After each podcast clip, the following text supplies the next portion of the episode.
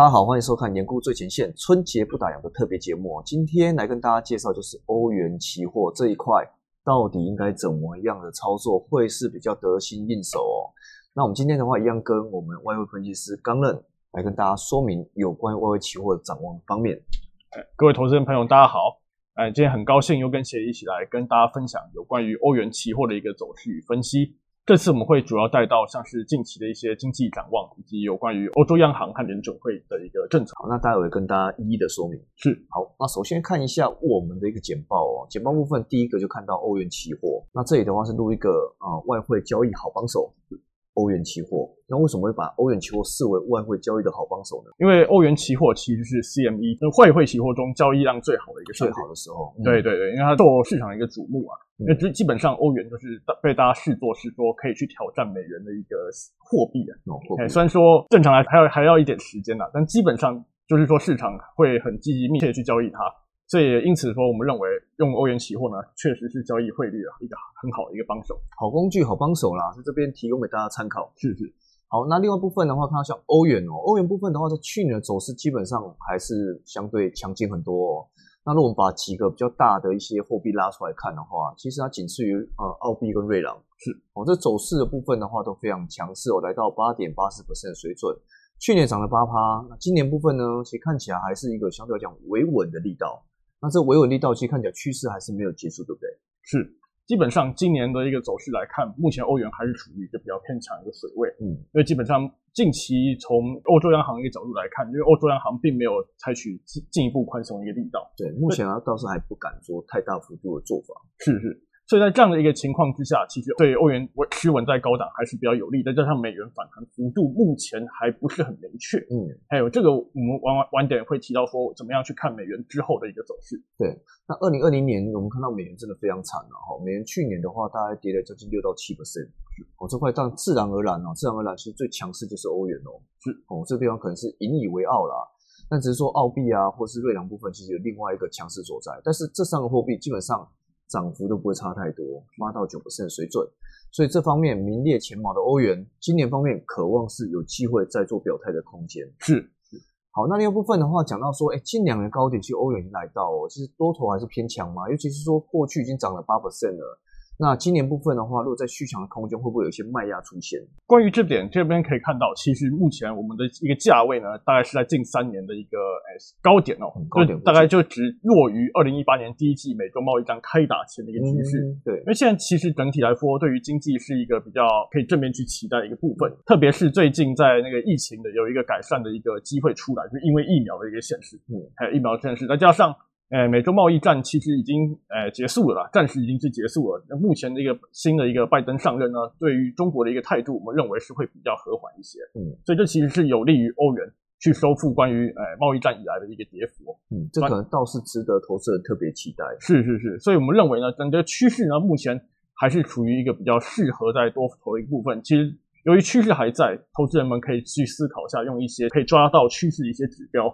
来进行欧元期货一个操作，好比说是 MACD 一个柱状体之类的，哎，所以这部分就可以请大家多加留意。嗯，好，那我看到像弱势美元，我想也是另外一个支撑欧元的主因啊。那跟弱势美元部分的话，其实也是有最直接关系啊。我们都知道，美元指数基本上它就是一个指数啊，既然是指数的话，它就有成分的占比哦。那这成分占比的话，你看到我们左边的圆饼图都可以看到，欧元部分的占比将近五十七点六的成分是欧元哦，这美元指数里面哦。那如果看到这个情况之下呢，其其次大概就是日元、英镑、加币、瑞郎，还有像是克朗哦，这块也是我们可以看到比较特别一点。那同时部分的话，如果大家有兴趣的话，你把美元指数跟欧元，你把它画在一张图里面，就是我们的右图了哦。这基本上很近啊，就是亦步亦趋的味道。那也是可以看到说，这一次呢，的确看到欧元部分也跟美元指数部分。其实可以相似呼应的。那同时部分的话，也可以看到像是全球温和的复苏啊，这会美元需求是降温啊。那我们看到说，哎，那这个地方到底会是怎么样之后的期待呢？是因为美元其实是一个避险货币，它其实跟瑞郎和日元都有点类似啊。如果美元是说他们，因为它主要是一个呃强势货币，就是以市场交易的货币为主，所以在市场上有些比较负面的一个讯息之后，人们可能就会转持现金了，就跟去年。三月的时候，疫情刚爆发时候是一样，对对，所以从过去的角度来看，我们这边假如以全球制造业 PMI 当做是一个经济复苏的一个指标，你可以发现两者是出呈现一个反向关系的。是，就是说，当全球经济是呈现一个温和复苏的时候，那美元的一个需求就会下滑，就是以它的一个避险特一个原因所在。不过我这边要再特别补充一点啊，就是说，这是情况是全球温和复苏的一个情况。假如另外一个情况啊。假如有另外一个情况，就是美国经济明显的一个强过于其他国家，那情况就会反过来，对，就变成美元会是比较强势的。就等一下我们再提到说，我们要怎么去看接下来美元的一个动动向。嗯，这个地方的话，刚刚也讲到，其实这是个变数了。是是是，美元如果说要需求降，那反应就是全球温和的复苏，是温和。但是如果美国跑太快了，跑太强了，转太强了。自然而然，美元部分就会转强了哦。转强的地方你就不会是这种结论，对不对？嗯嗯。就放在欧元会转弱了。是是。好，那另一部分讲到像目前是欧央的角度啦，还是维持稳健。我们这边整理一些呃欧央跟美国联总会的一些天平图。怎么讲天平呢？那就是中间点通膨这个指标，我想都非常重要啦。那我们都知道 Fed 哦，就美国联总会目前的利率水准维持在零到零点二 percent。那也就是说，其实两兆美元的借贷补助。还有包括，其实基本上没有考虑退出宽松的动作，这方面可能跟欧洲央行是非常接近。欧洲央行部分的话，目前利率维持在负的零点五 percent 负利率，一点八五兆的救助金，那也包括说，它也不打算退出购债。哦，这块我觉得可能是相对呼应，又在全球宽松的力道上。那既然是全球宽松，那凭什么欧元会涨？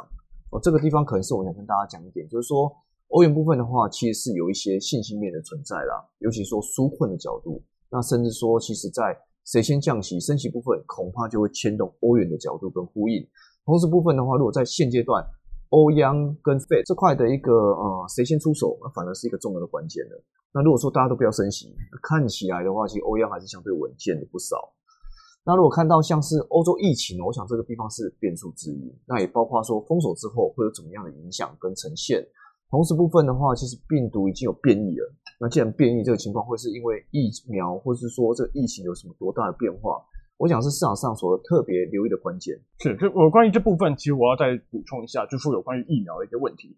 现在的一个情况就是，目前呃欧洲方面疫苗有一点点的断货，就是他他们那边其实收不太到疫疫苗，因为现在疫苗最那个最多的其实是那个英国和美国。英国是因为他之前买很多了，对，所以因为之前它的一个变种病毒啊，所以才导致说，呃，他要赶快。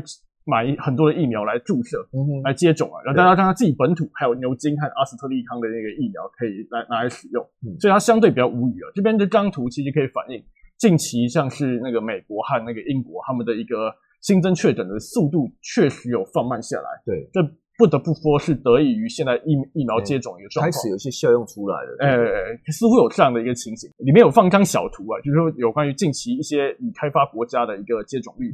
其实就以如果把所有国家算上，目前其实是以色列和阿拉伯联合大公国注射率最高。但我这边去考量到一些呃已开发国家的一个状况，G seven 的状况。对对对，所以目前英国是最好，这个可以看出来，他们的确是有一定程度的效果啊，终于已经开始摆脱变种病毒的一个一个状况。然后再来就是美国，嘿，所以这样一个问题就是在于，可以发现意大利、德国和法国其实接种率比较低一点。对。对，所以我们就担心说，它的一个经济，如果他们的一个经济被这个疫情啊给拖累住的话，嗯，就比较怕怕说这样子，它的一个成长速度没有办法跟上那个美国的话，那搞不好就会导致欧元有转弱的一个一个风险。其实一就是一强一弱的一个概念，也呼应到刚才央行一个说法，看谁先那个就进行一个扩大宽松的一个状况。联总会和欧央他们基本上都还是在互相。观察对方的一个状况，然后取得一个平微妙的平衡所在。对这个地方，可能恐怕也是大家所期待重点啊。是，也就是说，其实到底谁能够先发球这块？对对，可以这么说。然后，那如果看到像欧元年初基本上是续强的角度，那这方面也跟交易机会有关系，对不对？是。那基本上我们认为呢，短期内呢，因为美元一个诶状况还没有明显的一个反弹呢，我觉得基本上我们还是静待。联准会要有提出一个有关于提前收紧宽松的一个机会，嗯，然后另外一部分就是欧洲央行，其实尽管它在下修了一些经济数据的一个指标，但它还是说目前它不打算有过来宽松的一个状况，对，所以在这样一个情况之下，就让呃欧元就持稳在一个高档一个状况，所以基本上我们认为它的一个整体一个正面一个趋势都还是存在的。那既然这样，我们认为可以用一些那个趋势性的一些技术指标来有办法去抓到它短线行情一个波动。对，但唯一要留意的就是说，请大家继续关注有关于欧洲疫情的一个状况，这可能会是要格外小心的一个部分。嗯，那当然我们看到像是欧元比较偏强，那建筑在几个重点啊，包括说弱势美元，嗯，好，包括像欧央的持稳。那当然在疫情部分的话呢。欧洲部分要能够持稳，然后比方说持续的扩散，这个地方的话，恐怕才是市场上所比较着重的重点。那如果说这个条件能够达成的话，其实欧元续强感觉是基本盘了。对，基本上在高档。嗯嗯。好，那也可以看到了，其实欧元期货本来也是参与这个欧洲市场的市场工具。那这工具部分的话，我们可以请刚才跟大家讲一下，到底这些工具可以怎么样去使用？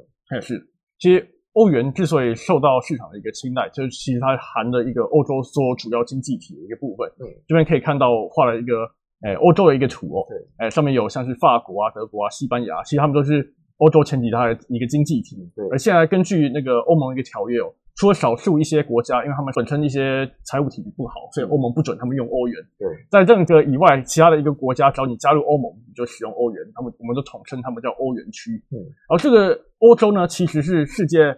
诶，第一大经济体，虽然个别国家拆开来，他们比不上中国跟美国，但大家加起来，他们的实力就足以跟那个中国和美国抗衡。对，所以呢，现在各位因为在疫情期间嘛，不能去欧洲玩，那至少你们可以拿欧元期货来投资这个呃欧洲的一个市场，是可以方便很方便的一个工具。哦，对，所以这地方也是另类一个参与期货的工具。是是是是。好，那这合约规格的部分的话，也提供给大家参考啦。那基本上就是欧元期货的角度。那原则上的话，保证金其实欧元方面两千两百块美金，那这方面的话提供给大家简单性的一个说明。那也看到欧元期货部分的话，其实量能非常充足哦，其实它有基本将近二十四小时交易，然后将近的一个水准。那同时部分的话，看到像外汇期货部分是有一个比较正面的呼应，在于说它量能方面其实是比日元、英镑、澳币啊、加币要的高很多。那其实一天的话，其实有将近二十万口的水准。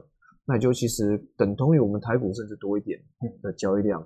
这方面的话，我想在欧元的一个交易部分的话，其实非常的火药。好，那以上的话是我们这一次哦，针对春节不打烊的特别节目，有关于欧元部分。那我们自己也有包括像是春节不打烊的活动。那这方面的话，也请投资人可以上我们的官网或是智能网部分来做查询跟洽询哦。那这方面的话，提供给大家在年节之间的操作参考。那祝大家操作顺利。